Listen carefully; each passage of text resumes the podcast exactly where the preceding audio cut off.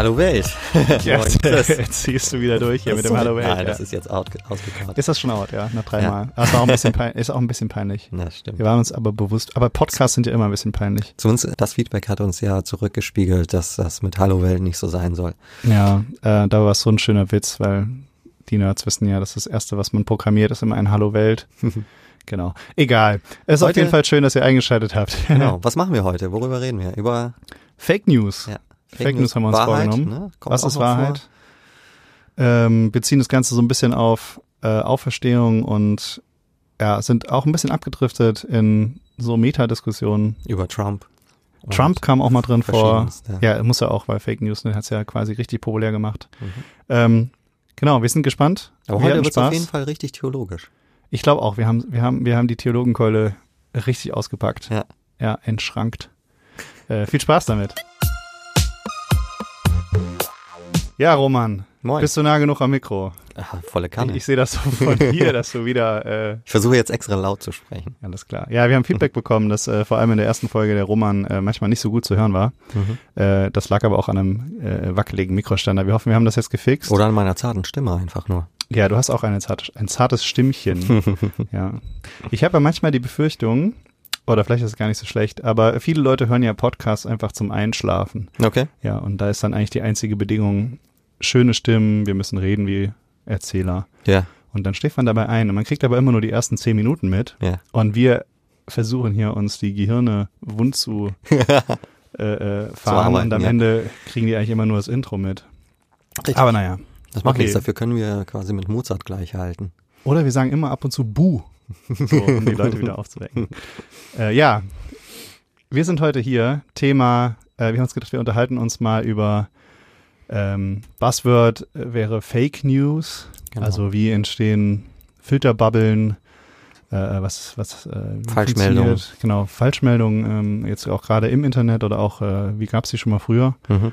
Und wie immer versuchen wir das Ganze dann mal zu verknüpfen, ja, mit äh, theologischen Themen Genau. äh, philosophischen Einschüben. Und äh, ihr werdet mitkriegen, was bei rauskommt. Ich bin gespannt.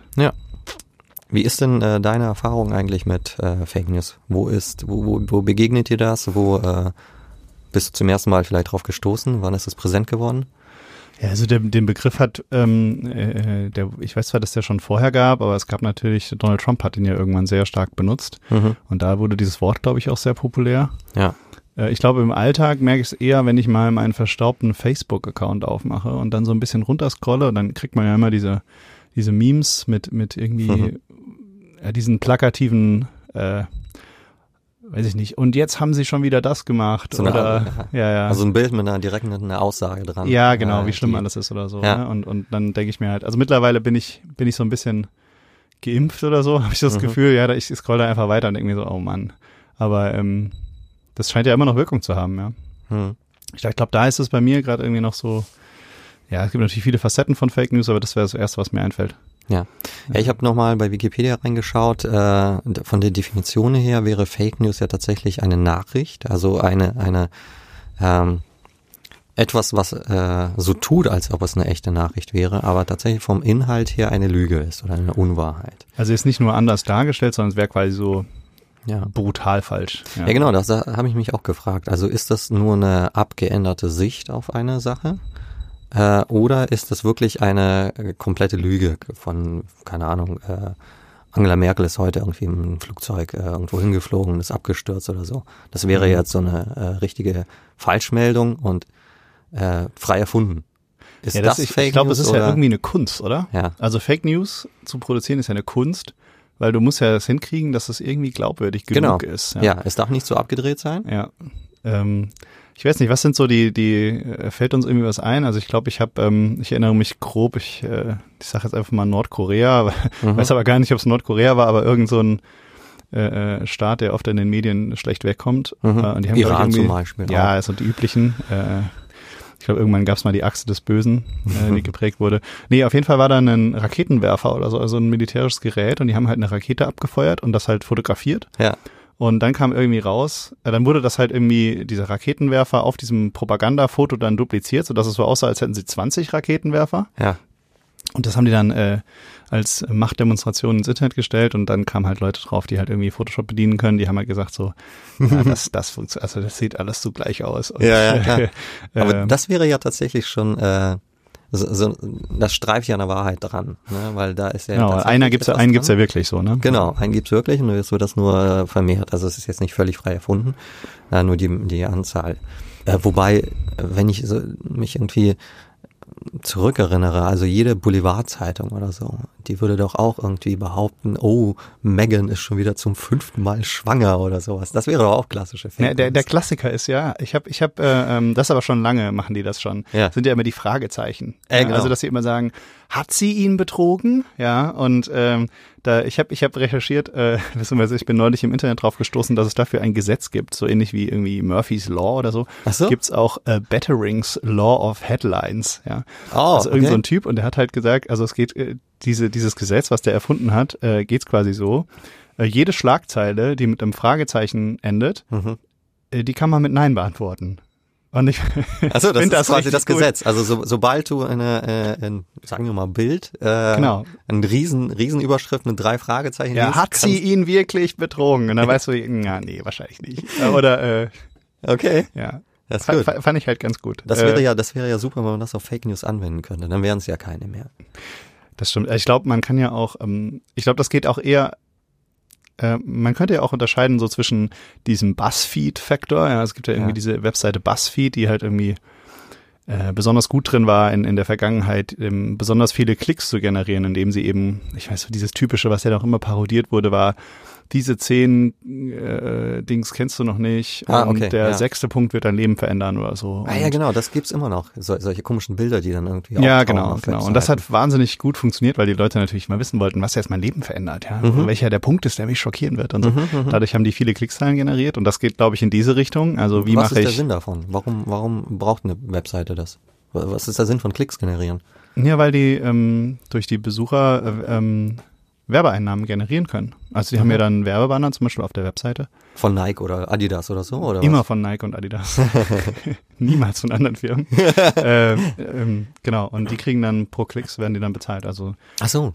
Das heißt, die Firma sagt, äh, oder, oder diese, dieser Webseitenanbieter sagt, wir haben 100 Klicks, 100 Millionen Klicks irgendwie am Tag. Ähm, eure Werbung ist hier total gut.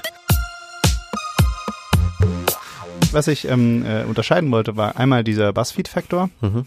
Also mit diesen, diesen Schlagzeilen mit vielen Fragezeichen, äh, hat sie wirklich und äh, ist es jetzt nicht so und äh, äh, guck mal, was die schon wieder gemacht haben da oben. Ja.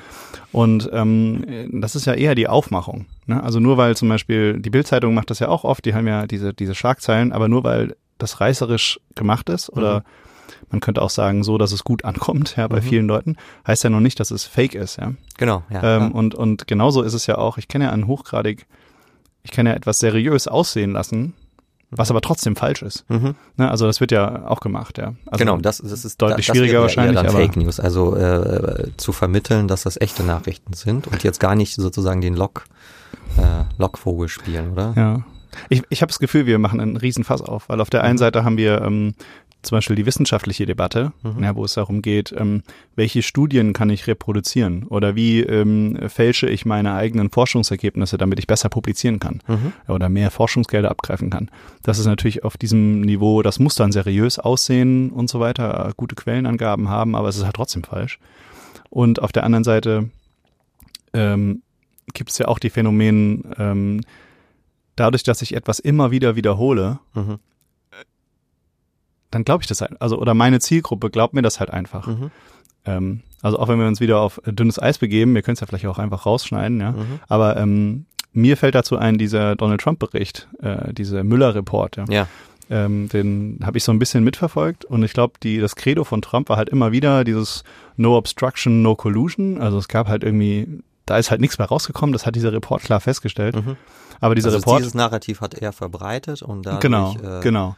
Und aber das war natürlich ein 900 Seiten Report, der halt juristisch geschrieben war, der halt Ja. super krass differenziert war und dann gab's ja diese Interviews und alles hat man nicht so ganz verstanden und irgendwie kam raus, irgendwas ist da, aber irgendwie scheint es nicht zu reichen, um halt einen Präsidenten da anzuklagen oder so. Mhm. Aber es war halt irgendwie viel mehr als dieses, da Das- war halt nix, ne? Es gab das nicht und das nicht. Wörtern. Genau. Ja. Aber dadurch, dass er das halt, ähm, das hat er einfach immer so wiederholt Mhm. und hat damit, also so kam es mir halt vor, also dass es halt in einer großen An An Anhängerschaft oder so oder im Wählerkreis dann Mhm. auch so aufgenommen wird, ja. Mhm. Ohne das halt jetzt so, und ich meine, gerade wenn es halt so ein kompliziertes Thema ist, ähm, man will ja irgendwie wissen, ja, was der jetzt oder was der nicht. Also es Mhm. kann ja jetzt nur rauskommen, ja oder nein, so, ne? Aber wenn es halt dann super kompliziert wird, Also das wäre auch eine Möglichkeit, ja. Also Ja, also um, um das jetzt aufzugreifen, wahrscheinlich würden doch äh, Forscher oder oder einige würden doch sagen, um an die Wahrheit jetzt zu kommen dieser dieser Sache, ob das jetzt Fake News sind oder eben einfach nur äh, wiederholendes Sagen äh, von irgendeinem Unsinn eventuell, da würden doch einige sagen, wir kommen erst an den Kern der Sache, wenn wir ähm, die Transparenz der Quellen da aufdecken. Also mhm. ähm, auf was bezieht er sich, äh, auf welche, auf welchen Sätze bezieht er sich, ist in diesem Müller-Bericht jetzt tatsächlich diese, sind in diese Worte gefallen. Das heißt, Transparenz und äh, Quellenerweis. Das würde sozusagen ein Garant dafür sein, ähm, wann etwas wahr ist oder nicht. Genau, das wäre der wissenschaftliche Vorschlag. Ähm, es gibt Standards, wie zum Beispiel kann ich Dinge wiederholen, betreffen Dinge viele, viele Menschen, ähm, sind sie logisch nachvollziehbar, kann ich, also solche, solche Dinge. Das ist der Vorschlag, dass wir darüber definieren, wie die, wie die Wahrheit aussieht, wie die Mhm. Realität aussieht. Mhm. Und das funktioniert auch ziemlich gut. Das hat Ja. uns ja den große Teile unseres Fortschritts gebracht.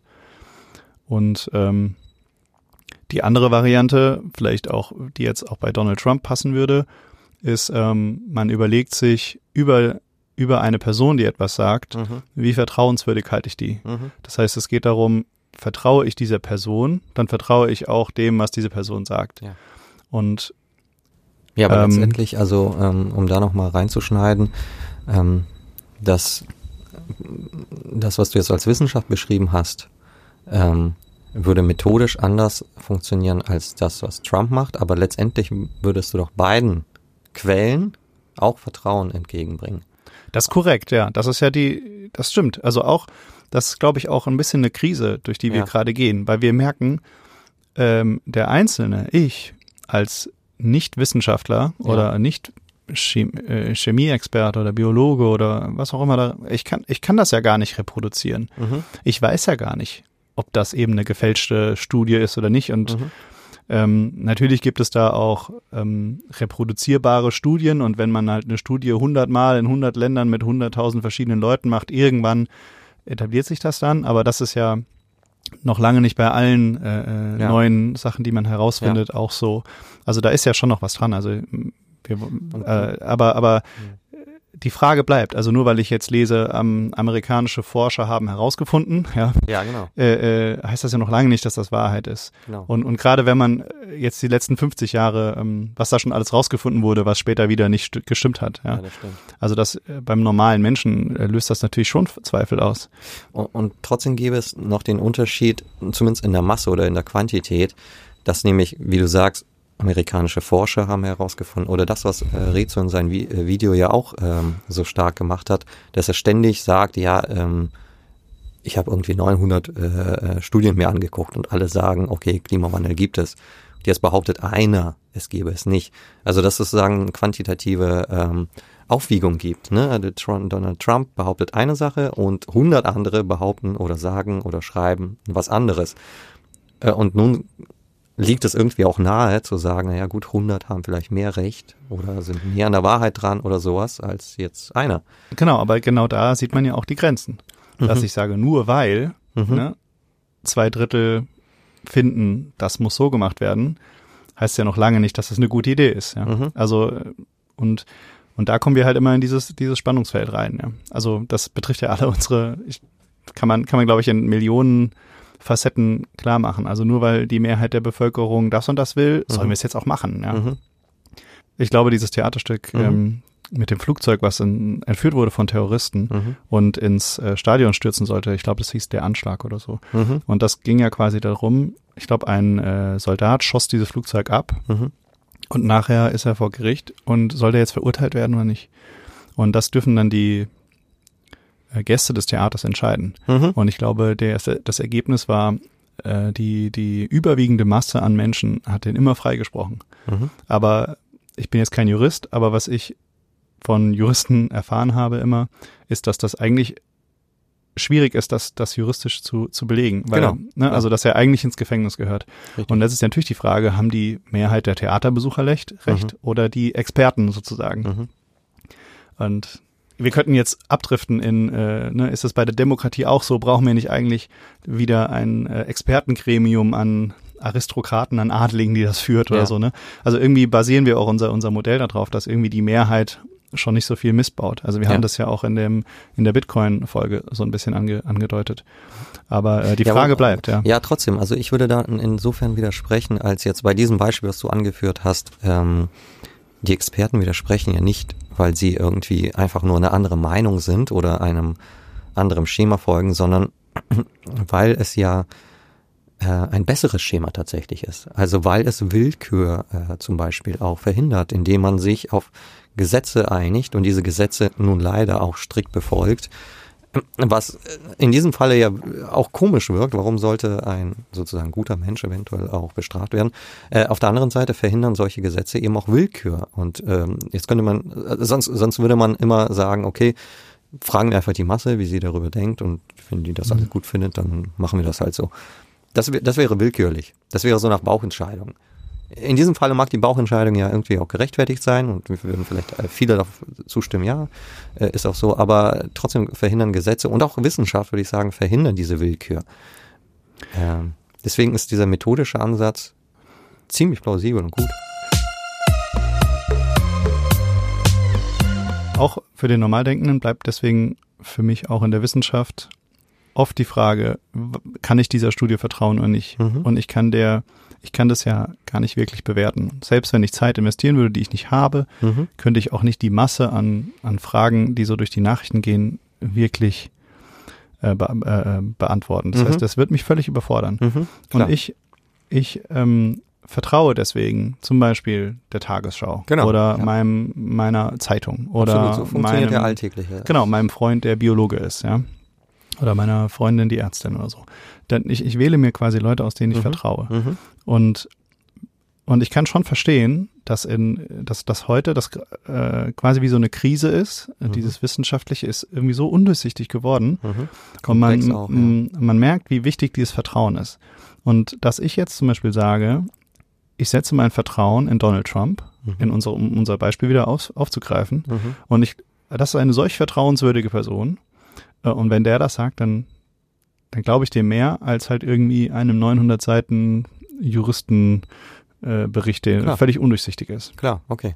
Ja. Und ähm, ich finde, das ist auch, ähm, äh, wenn man jetzt das versucht mit Glauben zu verbinden, Mhm. eine, eine entscheidende Variante. Mhm. Weil wenn wir jetzt zum Beispiel überlegen, wie lief das denn, also dieser Vertrauensaspekt ähm, ist ja zum Beispiel auch mit im, im Neuen Testament mit den Jüngern, die jetzt irgendwie ähm, da zusammenkommen. Genau. Ähm, Die folgen Jesus nach, äh, weil sie ihn für eine vertrauenswürdige Person halten, beispielsweise. Richtig. Und ich glaube, der entscheidende Moment wäre dann, äh, nachdem Jesus getötet wurde, Mhm. dass Leute, Jünger, dann irgendwo zu den anderen kommen und sagen, der ist jetzt wieder auferstanden.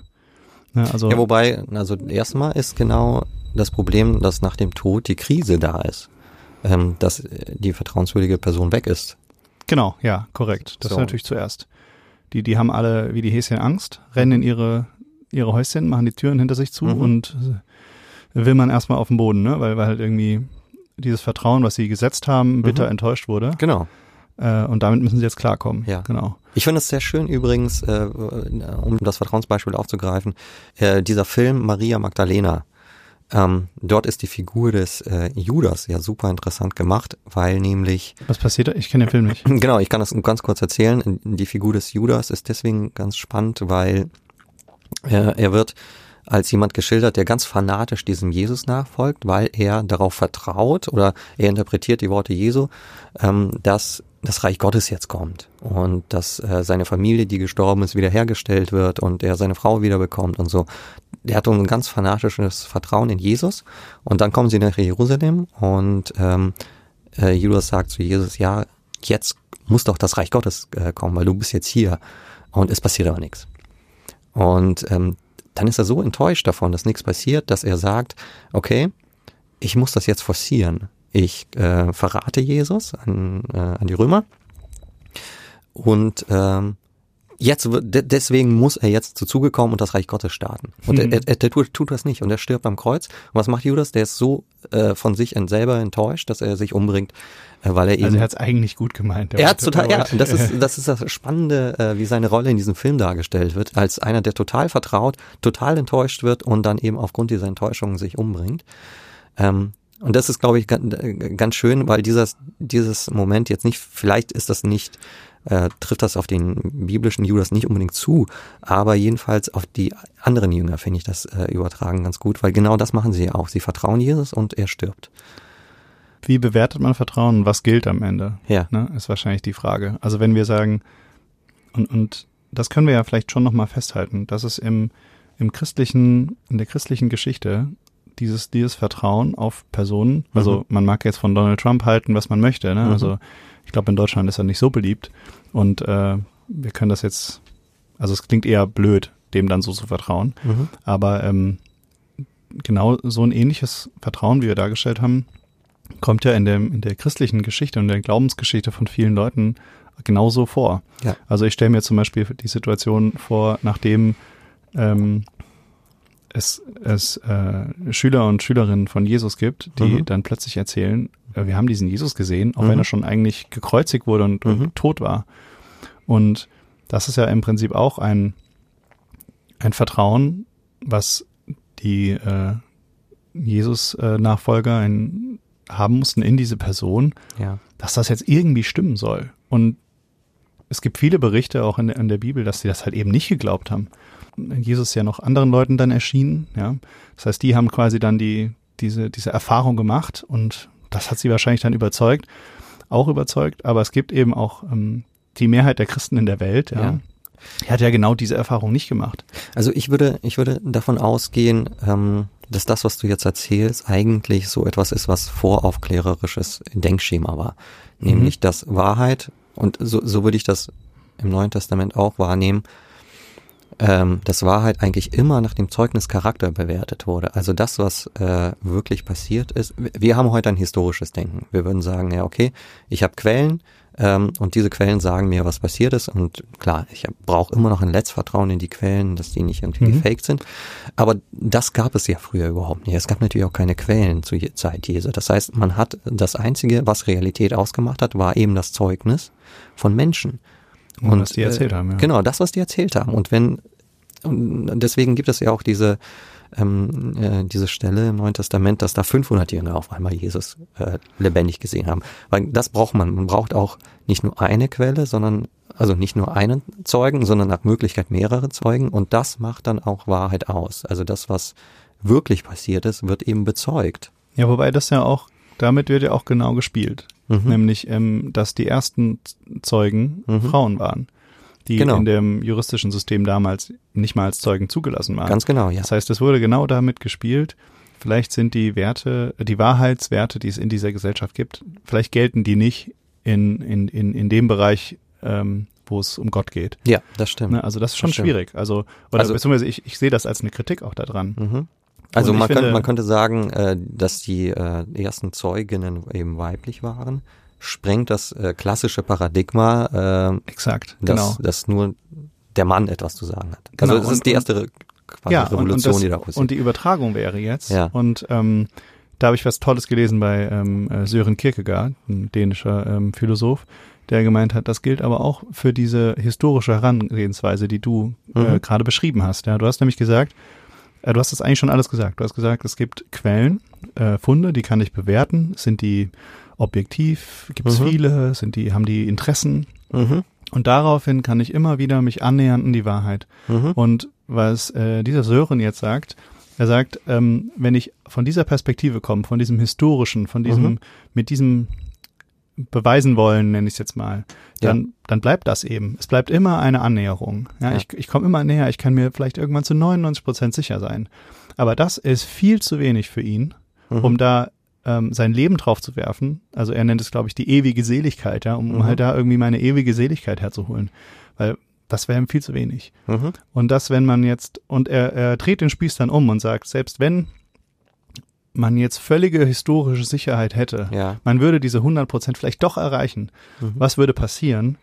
Ähm, das Christentum würde plötzlich äh, in die Vergangenheit rutschen, ja, Mhm. etwas Historisches werden, Mhm. was aber gar nicht mehr ähm, in der Gegenwart sich abspielt, ja, was quasi bewiesen in der Vergangenheit ein Element war, Mhm. aber nichts mehr So. damit zu tun hat, was, was Glauben und Christentum eigentlich ist. Und Ja. er sagt dann, das wäre eine Möglichkeit, wie dieses, ähm, es gibt in, in Lu Lukas Evangelium, glaube ich, eine Stelle, ähm, äh, obwohl der äh, Jesus, wenn er wiederkommt, noch Glauben findet Mhm. in, in der Welt. Und er Mhm. meinte, dass, dass diese Befürchtung, die da, die er da reinliest in dieses Lukas-Zitat, Mhm. das könnte dadurch wahr werden. Mhm. Dadurch, dass das Christentum plötzlich eine bewiesene Tatsache in der Vergangenheit Genau. ist, Ja. Brauche ich keinen Glauben mehr, gibt es keinen Glauben mehr Ja, das hat stimme sich ich das dir- Christentum komplett selbst abgeschafft vielleicht. Also das sagt er nicht, aber das wäre vielleicht die Konsequenz. Ja, also äh, wo du auf jeden Fall recht hast, ist ja, dass äh, das, was du beschreibst, auf jeden Fall im Neuen Testament ja der Fall ist. Äh, da wird, da werden eben von diesen Frauen berichtet, ähm, wir haben ihn lebendig gesehen und die Jünger müssen das glauben. Sie müssen sich darauf einlassen. Und diese Dimension, die ist nicht wesentlich verschieden von dem, was wir heute äh, wie unsere Situation heute ist. Wir hören äh, beispielsweise in der Predigt oder lesen in der Schrift. Er ist auch Oder verstanden. bei YouTube. Oder bei YouTube. Er ist auferstanden. Und wir müssen uns genauso wie die ersten Jünger dazu positionieren, und zwar mit Glauben und nicht mit äh, ja, historischer Annäherung oder wissenschaftlicher Annäherung. Zum also einen, wir weil müssen- sie eben nicht müssen möglich in- ist, und ja. zum anderen, weil wenn sie möglich wäre, der Glaube dann eben nicht da wäre. Bräuchte man ja nicht. Ist ja Mhm. quasi in der Vergangenheit festgefroren, wie du gesagt hast.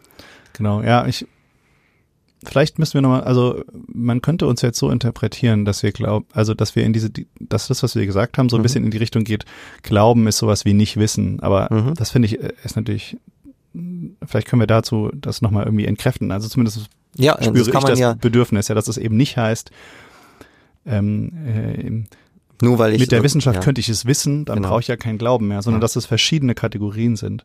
Ne, das eine ist etwas, also das Ja. Glauben eben eben dieses Vertrauen ist. Es geht nicht darum, ich weiß etwas nicht, Mhm. sondern ich vertraue etwas. Den Zeugen zum Beispiel. Aber genau, Genau. das ist doch der Punkt, wie man das entkräftet, indem man Glaube eben nicht als für Wahrhalten definiert, sondern als ein Vertrauen. Genau, und zwar auf genau. bestimmte Personen.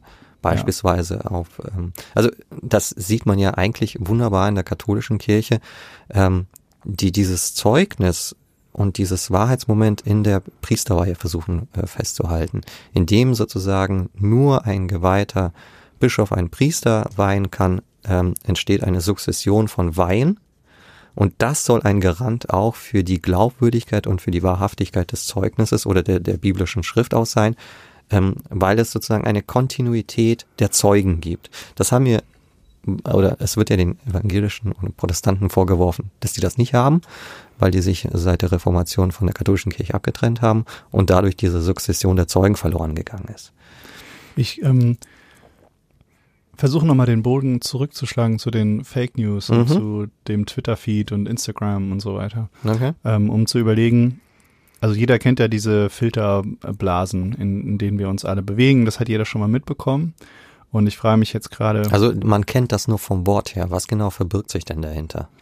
ähm, genau, die Idee dahinter ist, dass irgendetwas oder irgendjemand entscheiden muss, was in deinem Instagram-Feed auftaucht. Ja. Und klar, wenn ich jetzt äh, zwei äh, Follower habe, dann kann ich ja einfach alles reinpacken. Mhm. Aber da gibt's natürlich noch viel mehr, ja. Die Werbung zum Beispiel. Oder wenn Mhm. ich viele, viele Follower habe, Mhm. dann ist der Feed so voll. Irgendwie muss ich ja sagen, was zeige ich an. Mhm. Und die,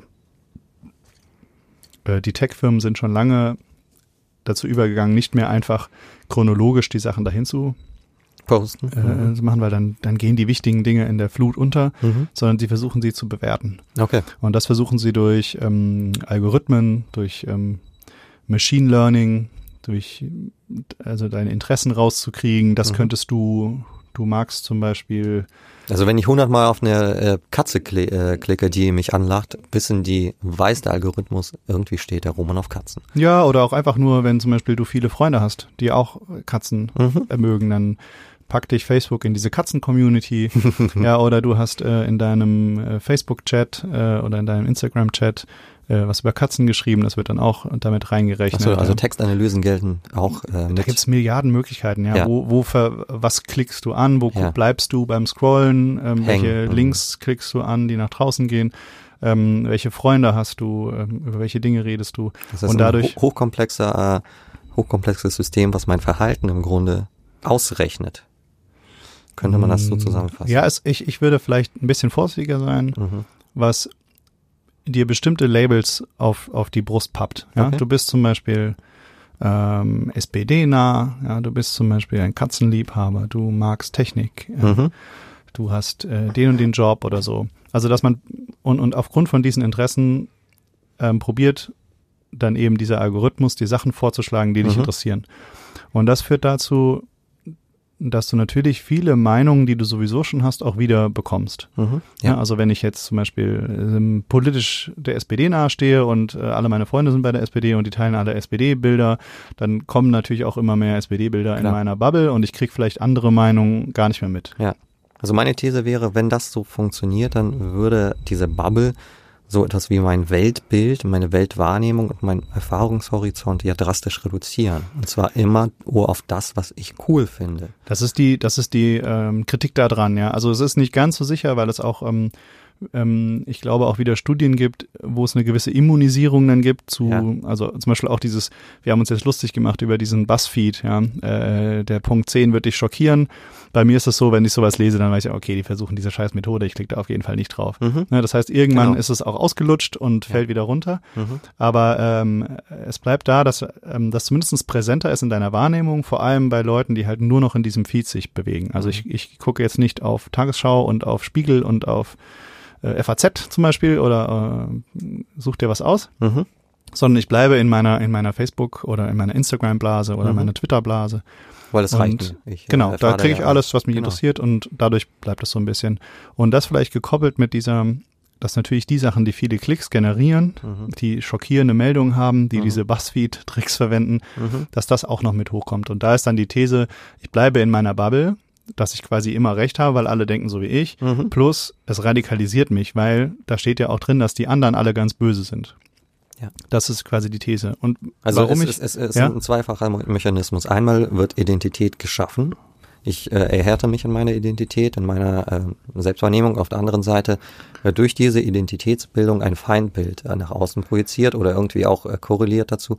Es gibt jemanden, der nicht so ist und der ist eventuell hassenswert oder sowas. Ja, genau. Oder, oder vielleicht auf die Ärzteformel, ne? Also äh, Angst hasst, hasst Hit einen Wetterbericht.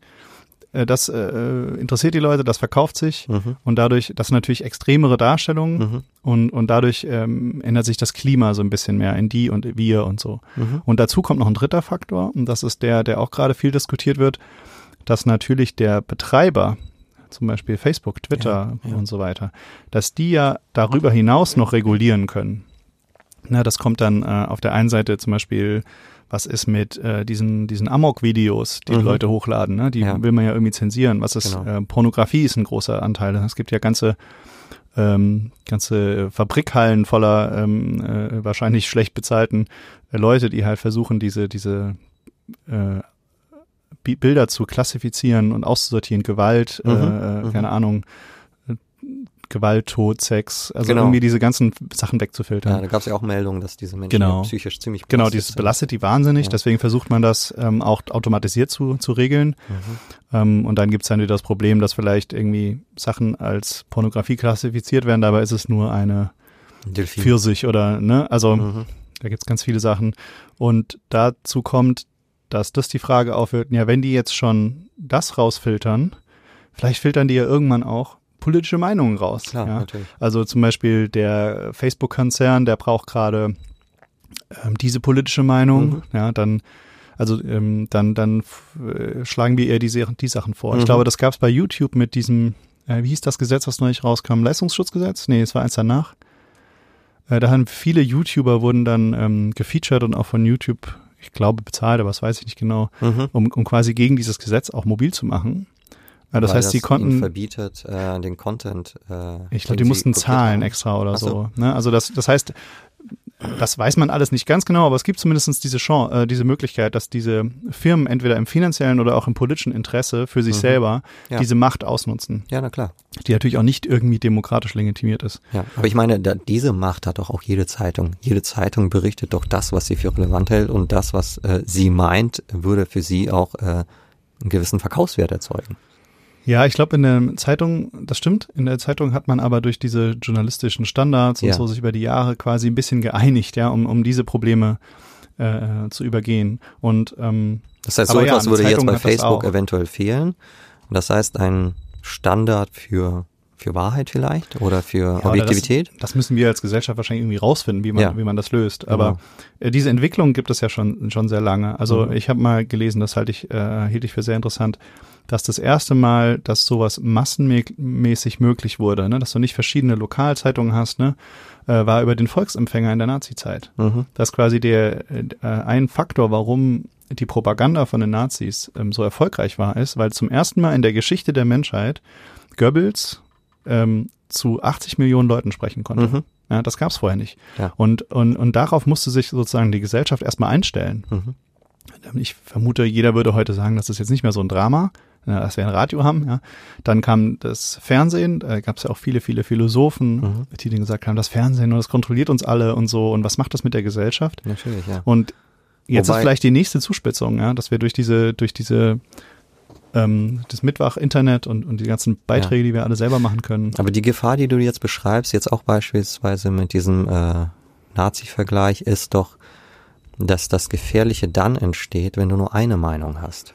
Der Volksempfänger ist eben nur eine, ein Medium, was zu 80 Millionen spricht. Der Fernseher, Fernsehapparat früher hatte zwei Kanäle und das ist natürlich eine Einengung. Sobald du die Quellen und die Medien quantifizierst und Zugriff hast auf äh, verschiedenstes von von von das ist allen die Chance politischen auch vom Internet natürlich, äh, genau, genau ja, von allen ja. politischen Sphären auch ähm, da wird dann dein Reflexionsvermögen dein Erfahrungshorizont ausgedehnt ich meine das äh, sieht man ja auch in Diktaturen oder eben in äh, autoritären Gesellschaften dass sie versuchen die Medien runterzubrechen auf einige wenige Das stimmt. Und das Paradoxe im Internet ist jetzt, ähm, dass dieses plötzlich haben wir, kann jeder Nachrichten machen. Genau. Deswegen müsste es doch eigentlich viel ausgewogener sein. mhm. Ähm, dass diese Grundidee des Internets Mhm. dazu geführt hat, dass es irgendwie sich ins Gegenteil verkehrt hat. Mhm. Ne? Also ähm, ich bringe immer eine Analogie, das hat jetzt nichts mit Nachrichten zu tun, sondern ist allgemeiner. Das Internet wurde eigentlich als dezentrales Medium geschaffen. Als ein Medium, das eben nicht alles, alles Wissen und, und, und alles an einem Punkt speichert, in Mhm. einer Hand hält, sondern jeder Genau. kann das quasi machen. Ja. Und paradoxerweise hat es dazu geführt, dass wir eine Konzentration an Informationen haben, an Daten haben, Mhm. die bei Google Wikipedia bei ganz wenigen Firmen und noch weniger Staaten liegt. mhm. Ne, also das heißt, dieser dezentrale Ansatz hat sich in, in, im Internet zu genau dem Gegenteil verkehrt. ja. Ne, also auch wenn der dezentrale Ansatz immer noch äh, super attraktiv ist. Und vielleicht passiert genau das Ähnliche auch mit den Medien. ja also Dass äh, diese Möglichkeit, dass jeder Nachrichten machen kann, Ja. in irgendeiner Form durch diese Filterbubbles und Fake News und Headlines und was wir alles besprochen haben. Umkehrt, ja. Aber dazu führt, Dingen auch, genau. das schöne Beispiel ist, glaube ich, auch Influencer. Also dadurch, dass jeder eigentlich ein äh, Empfänger und Sender zugleich ist, nimmt das ja nicht jeder wahr, sondern es, es kristallisieren sich bestimmte Personen, die, Mhm. und, und Trump ist ja auch wieder ein wunderbares Beispiel, die total die Meinung auf sich ziehen können. Und Ja, diese oder? Dezentralisierung bündeln auf eine einzige Person. Genau, oder es, es scheint so, dass die Meinung dezentral ist, Mhm. ne, weil sich zum Beispiel so ein Meme wahnsinnig schnell ausbreitet, Mhm. dass es sozusagen die Meinung ist von jedem, der das dann retweetet oder, oder ne, auch postet, dass es halt irgendwie die Meinung ist, das hat plötzlich viel, das sind viel- viele verschiedene, die das haben oder so. Und stimmt natürlich auch, sie haben es ja Mhm. irgendwie weitergeleitet, ja. Genau. Aber Warum weiterleiten ist eben noch nicht äh, eigenes Produzieren. Ja, und vor allem ähm, äh, ähm, äh, weitergeleitet habe ich schnell, wenn ich natürlich mit journalistischen Standards einen Artikel erstmal prüfen sollte, Ja. was natürlich auch in der Zeitung nicht passiert. Ne? So eine DPA-Meldung kommt von der DPA, die überprüfe ich nicht, nicht überall. Ne? Genau, dass das sich dann ausbreitet. Warum ich eigentlich auf das Thema wollte vor ungefähr gefühlt 20 Minuten, ähm, äh, war eigentlich mit diesem äh, haben die haben haben die Schüler von Jesus, nachdem er da gestorben ist, haben die quasi in einer Bubble gelebt. Mhm. Ne, das war mein mein mein, warum ich da nochmal drauf zurück wollte. Mhm. Äh, vielleicht hast du da mehr Ahnung zu. Also, aber ich könnte mir vorstellen, allein die Tatsache, dass die halt sich da eingepfercht haben, die wussten ziemlich genau, das sind nicht alle Leute Christen hier, ja, Mhm. äh, haben sich natürlich nicht so genannt, aber die, sondern die wollen uns an den Kragen, ja. Die, die, die Mehrheit ist eben nicht, wie in der Filterbubble, genau meiner Meinung, sondern Ja. irgendwie wollen alle eigentlich Ja.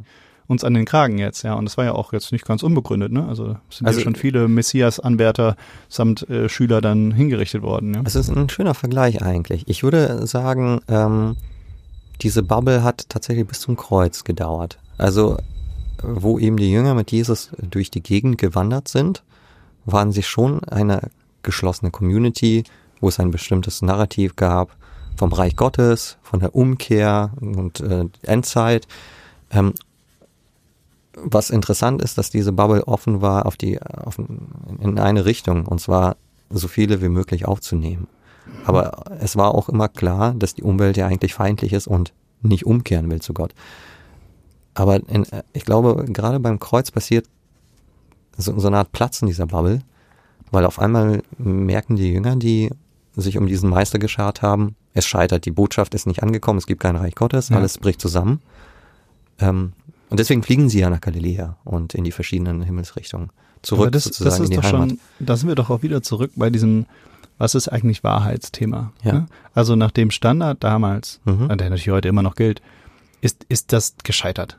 Ja. Diese Revolution, die Römer aus dem Land zu jagen, Jesus endlich äh, Befreiung, ja, äh, die, der, der große Kampf gegen das Böse geht halt. Ja, ich Also- weiß nicht, ob es jetzt ein politischer Kampf war. Also es, seine Botschaft war Reich Gottes. Ja, Sie muss noch nicht ich politisch meinte jetzt sein, von, von, aber von den Schülern. Also die, Ja. ne, die hatten natürlich ja auch Freiheitskämpfer, hatte der mit in seiner Gruppe. gut, ja. Und für die war das natürlich klar. Jetzt, äh, wir sammeln jetzt hier unsere Truppe und dann geht's den Römern aber an den Kragen, ne? Und plötzlich. also es gab sicherlich diese so, Ja. solche, die auch so gedacht haben, Mhm. aber ähm, vielleicht haben das auch andere.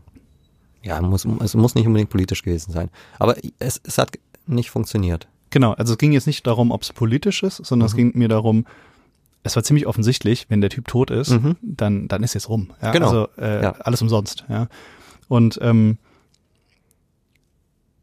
dass es aber anscheinend etwas gibt, was real ist, also zumindest für Christen, Mhm. was darüber hinausgeht.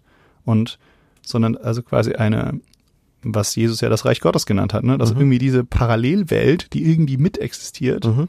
die aber irgendwie anders ist, dass es, dass es in dieser Welt eben nicht so ist, ja. Dass da durch den, obwohl, obwohl der, der große Held, nenne ich ihn jetzt mal, ja, äh, tot ist, Mhm. dass das eben vielleicht gerade der Grund ist, warum es funktioniert hat. Ne? Also das ist ja quasi so diese dieses Achso, das ist eine interessante Deutung, weil ich würde jetzt davon ausgehen, ähm, die Botschaft erlebt dort wieder eine Wiederbelebung, wo die Erfahrung äh, da ist, er ist lebendig.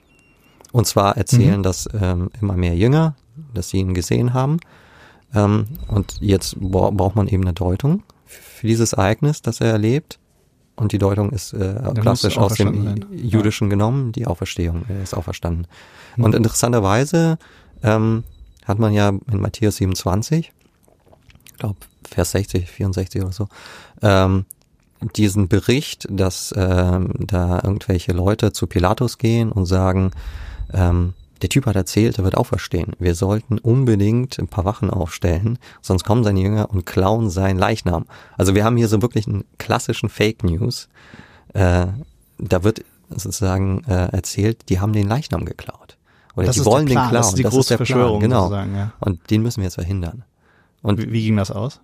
na gut, das andere Narrativ ist eben erst äh, auferstanden und Nee, ich meine ist diese- diese- selber rausgegangen aus dem. Aus Nee, ich meinte dieser Plan von Herodes. Ist der, hat er das dann, also ich meine, er hat ja keine Wachen aufgestellt. Doch, oder? genau. Äh, auch. ein Vers äh, weiter sagt er, hier habt ihr die Wachen, stellt sie hin und bewacht das Grab. Und Ah, trotz okay. dieser Mhm. Wachen, also man hat dann ja, ähm, ähm, also in der, in, in der Erzählung des leeren Grabes schlafen diese Wachen ja. Die sind schon da, also die, Hm, das- okay, ja, die das kriegen das bleibt dabei. dann irgendwie. Also man weiß nicht, was da passiert ist sozusagen. ne? Es war niemand bei der Auferstehung dabei. genau. Aber wa- was, wegen diesem Wahrheitsgedanke, was mir noch wichtig ist, Mhm. ist, ähm, dass dieses überzeugt werden. Ne? Wir haben vorhin ja von vertrauenswürdigen Zeugen gesprochen. Mhm. Ja, wenn, wenn der, äh, irgendwie war das ähm, vertrauenswürdig, was diese äh, Frauen am Anfang erzählt haben, oder vielleicht auch nicht, oder, Mhm. oder es war dann vertrauenswürdig, ähm, als es mehr erzählt haben, da haben wir auch auf die Zeugen uns fok- fokussiert. Mhm. Und ich glaube, es ist ganz wichtig, dass wir noch einen Schritt weitergehen. Mhm. Und zwar ähm, das, was man christlich Offenbarung nennen würde. Ja. Also ähm, es gibt eine, äh, es gibt etwas, was Gott in mir auslöst und Ja. was nicht mehr wegzukriegen ist. Ja? Genau. Also so dieses, diese ein Erlebnis, was mich so umhaut, dass es nichts mehr weiter bedarf. Also ich würde es also- nicht äh, Offenbarung labeln, sondern eigentlich die Wirkung des Heiligen Geistes. Genau, ja, die das meine nämlich, ich, ja. und klassisch äh, Protestantismus formuliert, die nämlich ähm, verifiziert oder mir die Gewissheit schafft, dass das, was die Zeugen sagen, wahr ist. Das ist so die Wirkung. Ah, okay, du würdest es aber immer mit den Zeugen verbinden, weil ich würde es Ja. nämlich sogar so weit gehen, dass ich das davon trennen würde. Ey, dann würdest du aber sagen, äh, es wäre möglich, ähm, an Gott oder nein, an die biblische Botschaft, an Jesus zu glauben, ohne die Quellen, ohne dass ich davon was gehört habe. Es würde sozusagen über Nacht auf mich herunterfallen und zack, Mm, morgen ja, bin ich okay. in Christus glauben. Ja. Das Ja gut, geht nicht. Also du Bezug muss brauchst einen Bezug geben, ja, zu, ja, zu mhm. Zeugen oder zu, zum Zeugnis der Heiligen Schrift. Äh, und die Verifizierung dessen, dass das wahr ist in meinem persönlichen äh, Leben, das würde klassisch theologisch eben der Heilige Geist bewirken. Ah, okay, äh, ich bin, ich finde es gut, weil das ist genau das Problem, was nämlich dann entsteht. Wenn man sich nämlich zu sehr auf diese, dieses persönliche Erlebnis, was, was, was der Heilige Geist in mir, Mhm. wenn, wenn ich mich darauf, ich glaube, dass es, dass das eine der krassesten Sachen ist, Mhm. aber das kann ich, da kann ich ja niemanden von überzeugen. Nee, genau. Ja, also das, das überzeugt ja niemand. Ich habe keinen Beweis und nichts.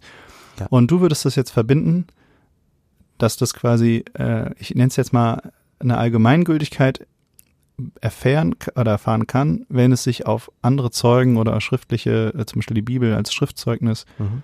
irgendwie mitberuft.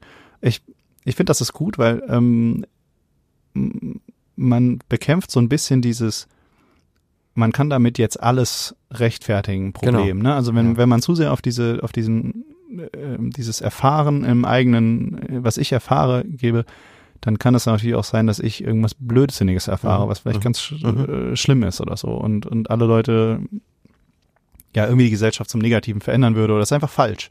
Oder andere Leute können es nicht überzeugen. Ja. Also ich Ähm, meine, deswegen war ja für Luther die Heilige Schrift, also Sola Scriptura, so unglaublich wichtig, weil er sagt, ein Glaube ohne den Bezug auf diese Schrift ist gar nicht denkbar. Wie soll das denn funktionieren? Ich, ich wach doch nicht morgens auf und habe Ja. auf einmal einen Christus in meinem Kopf.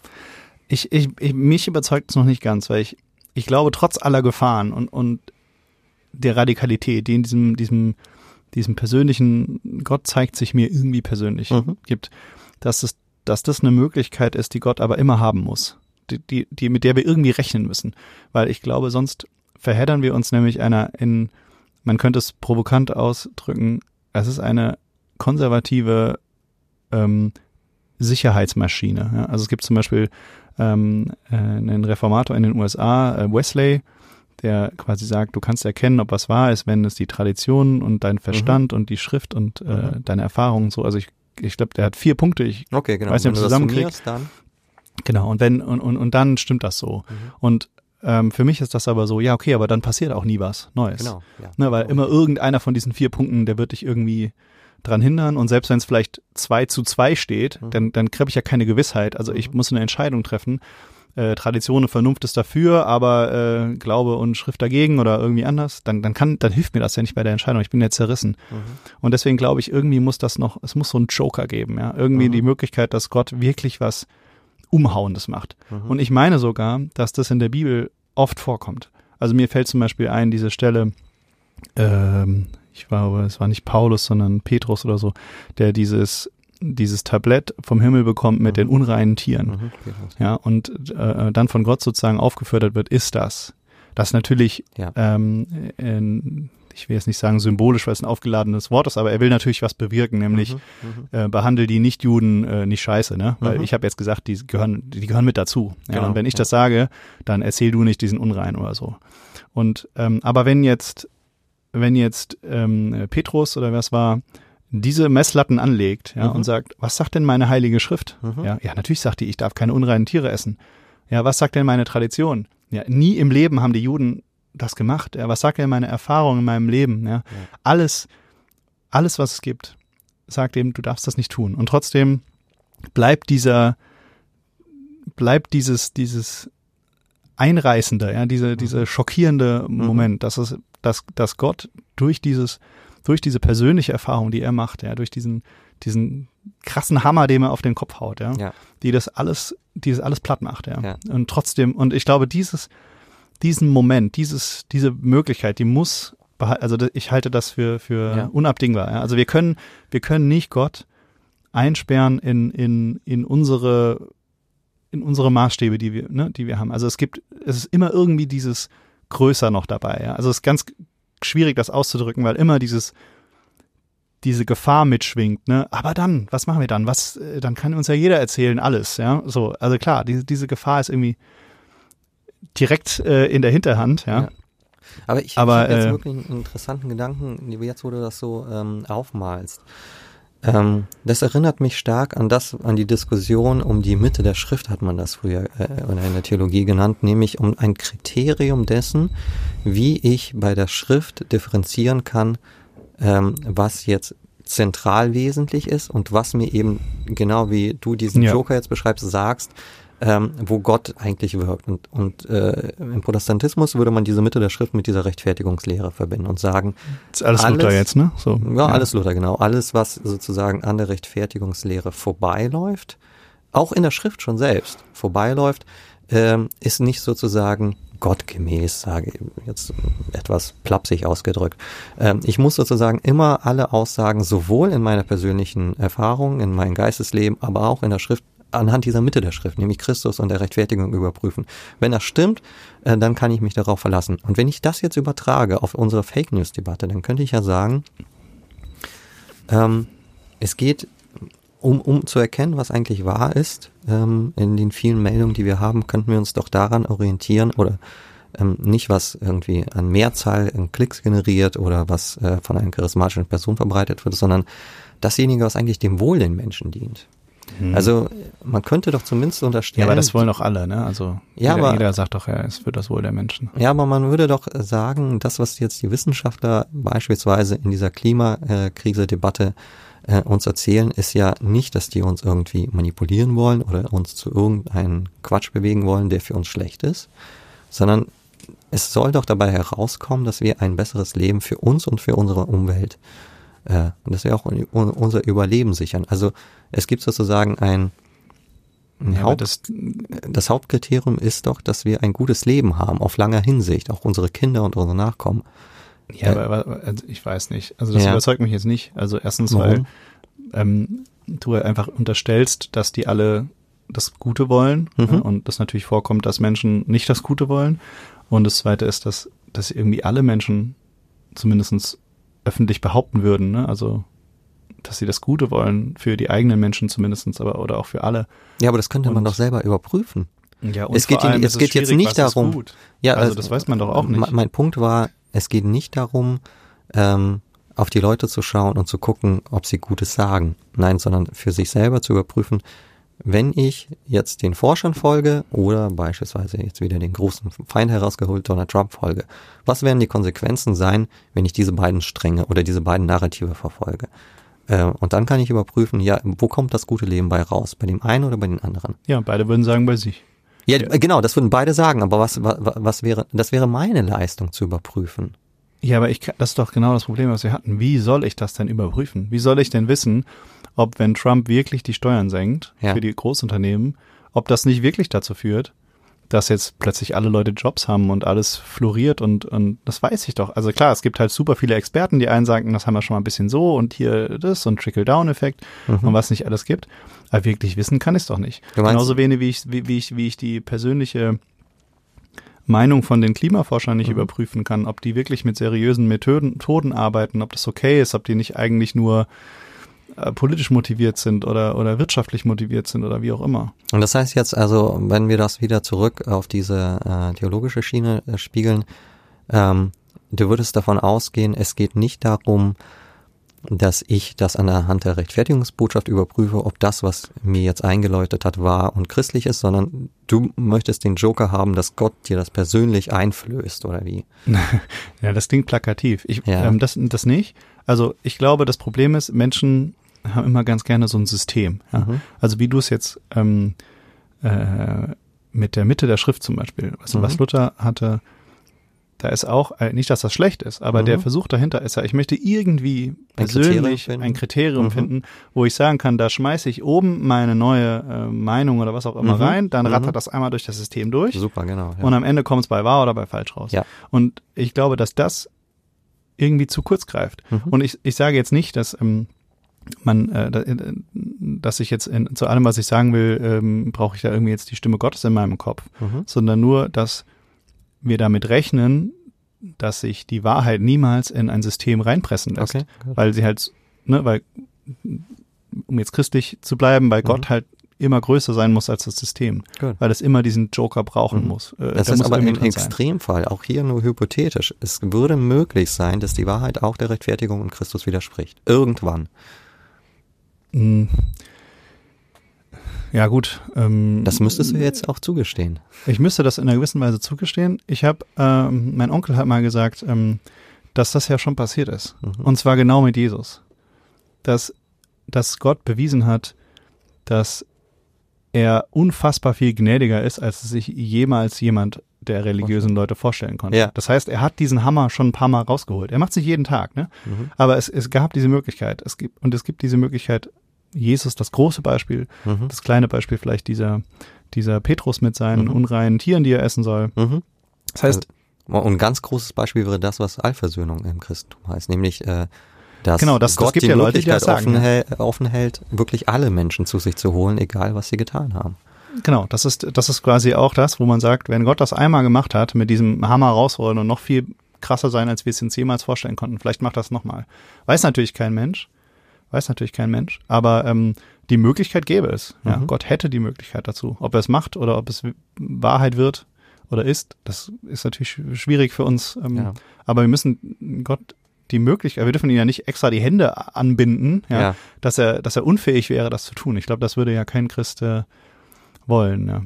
Ich hatte, Naja, also mein Gedanke wäre, ähm, du, du tonst jetzt die Souveränität Gottes super stark und äh, als äh, den alles Entscheidenden. Ich würde ja davon ausgehen, wir stehen ja irgendwie in einer Beziehung zu ihm. Also es ist, es kann ihm doch auch nicht völlig egal sein, was wir glauben und denken und auch äh, wie wir in seiner Beziehung leben. Also sind wir so ganz ohnmächtig in dieser Wahrheitsfrage. Ich, ich wäre da stärker bei Luther, glaube ich, in dieser. Wir haben auch äh, vernünftige Kriterien, um zu verstehen, was äh, ja, das, gut ich, ist ich glaube, also für mich ist das nicht ein, ein Hammerkriterium, was jetzt immer gilt, sondern Mhm. äh, äh, was mir hilft dabei, ist die Werkzeugfrage. Es gibt Mhm. ein Werkzeug, was für bestimmte Situationen gilt, was aber nicht der Wahrheit entspricht. Also ein Beispiel wäre zum Beispiel, ähm, äh, es gab äh, Newton, äh, der hat halt gesagt, hey, der Apfel fällt hier runter, ich kann das ausrechnen, wann der auf den Boden fällt. Ähm, und dann hat man festgestellt, man kann ziemlich viele Dinge in der Physik ausrechnen, Mhm. ja, man kann Flugzeuge fliegen lassen und so. Und dann gab es eine äh, viele Physiker oder oder Intellektuelle, die halt gesagt haben, stimmt. Und wenn wir jetzt nur die Weltformel rausfinden, Mhm. ja, wo wir quasi, wir, wir können alles berechnen, wir müssen nur noch ein paar neue Formeln finden und dann haben wir es raus. Ja, dann dann können wir die Zukunft vorhersagen, alles vorbei. Genau. Und ähm, äh, und dann wurde aus dann und dann hat man die Gefahr, dass aus dem Werkzeug Mhm. dass ich den Apfel berechnen kann, Mhm. irgendwann ein, eine Wahrheit wird oder ein Mhm. System wird.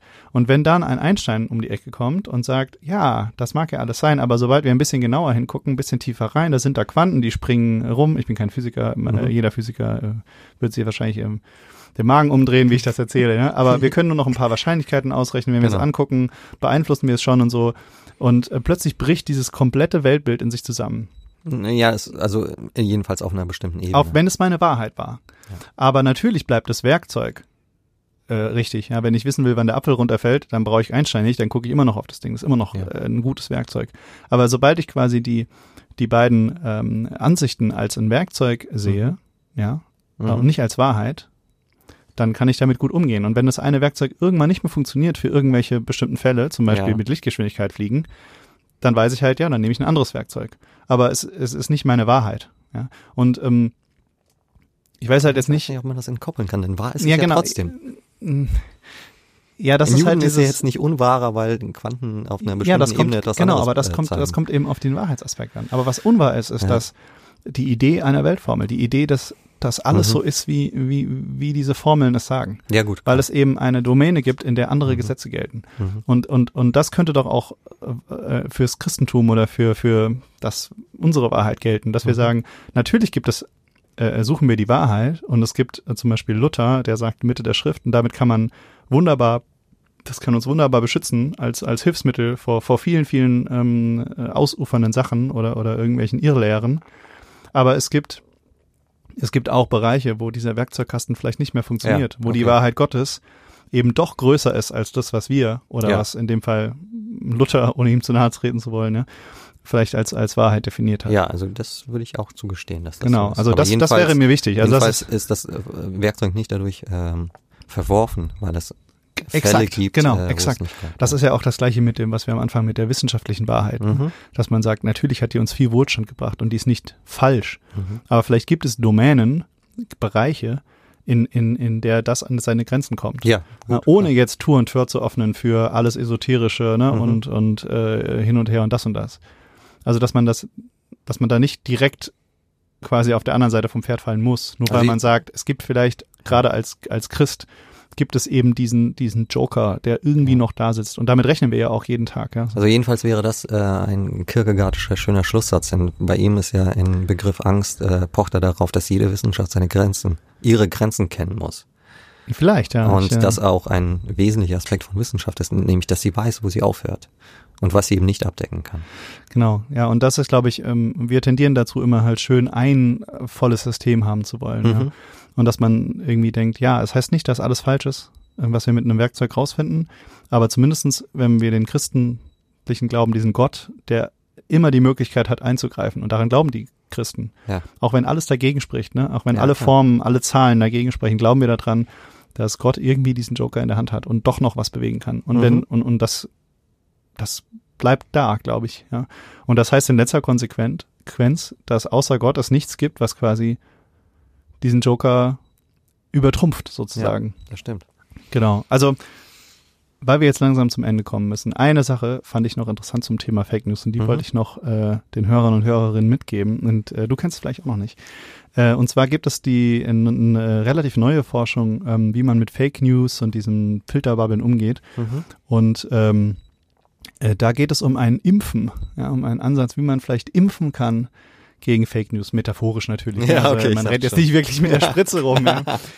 äh, und da gibt es ähm, eine, äh, ein wunderbares Projekt, das heißt äh, Get Bad News. Ja.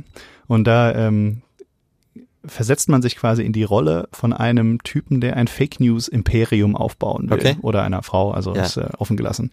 Äh, in meinem Fall natürlich ein Typ.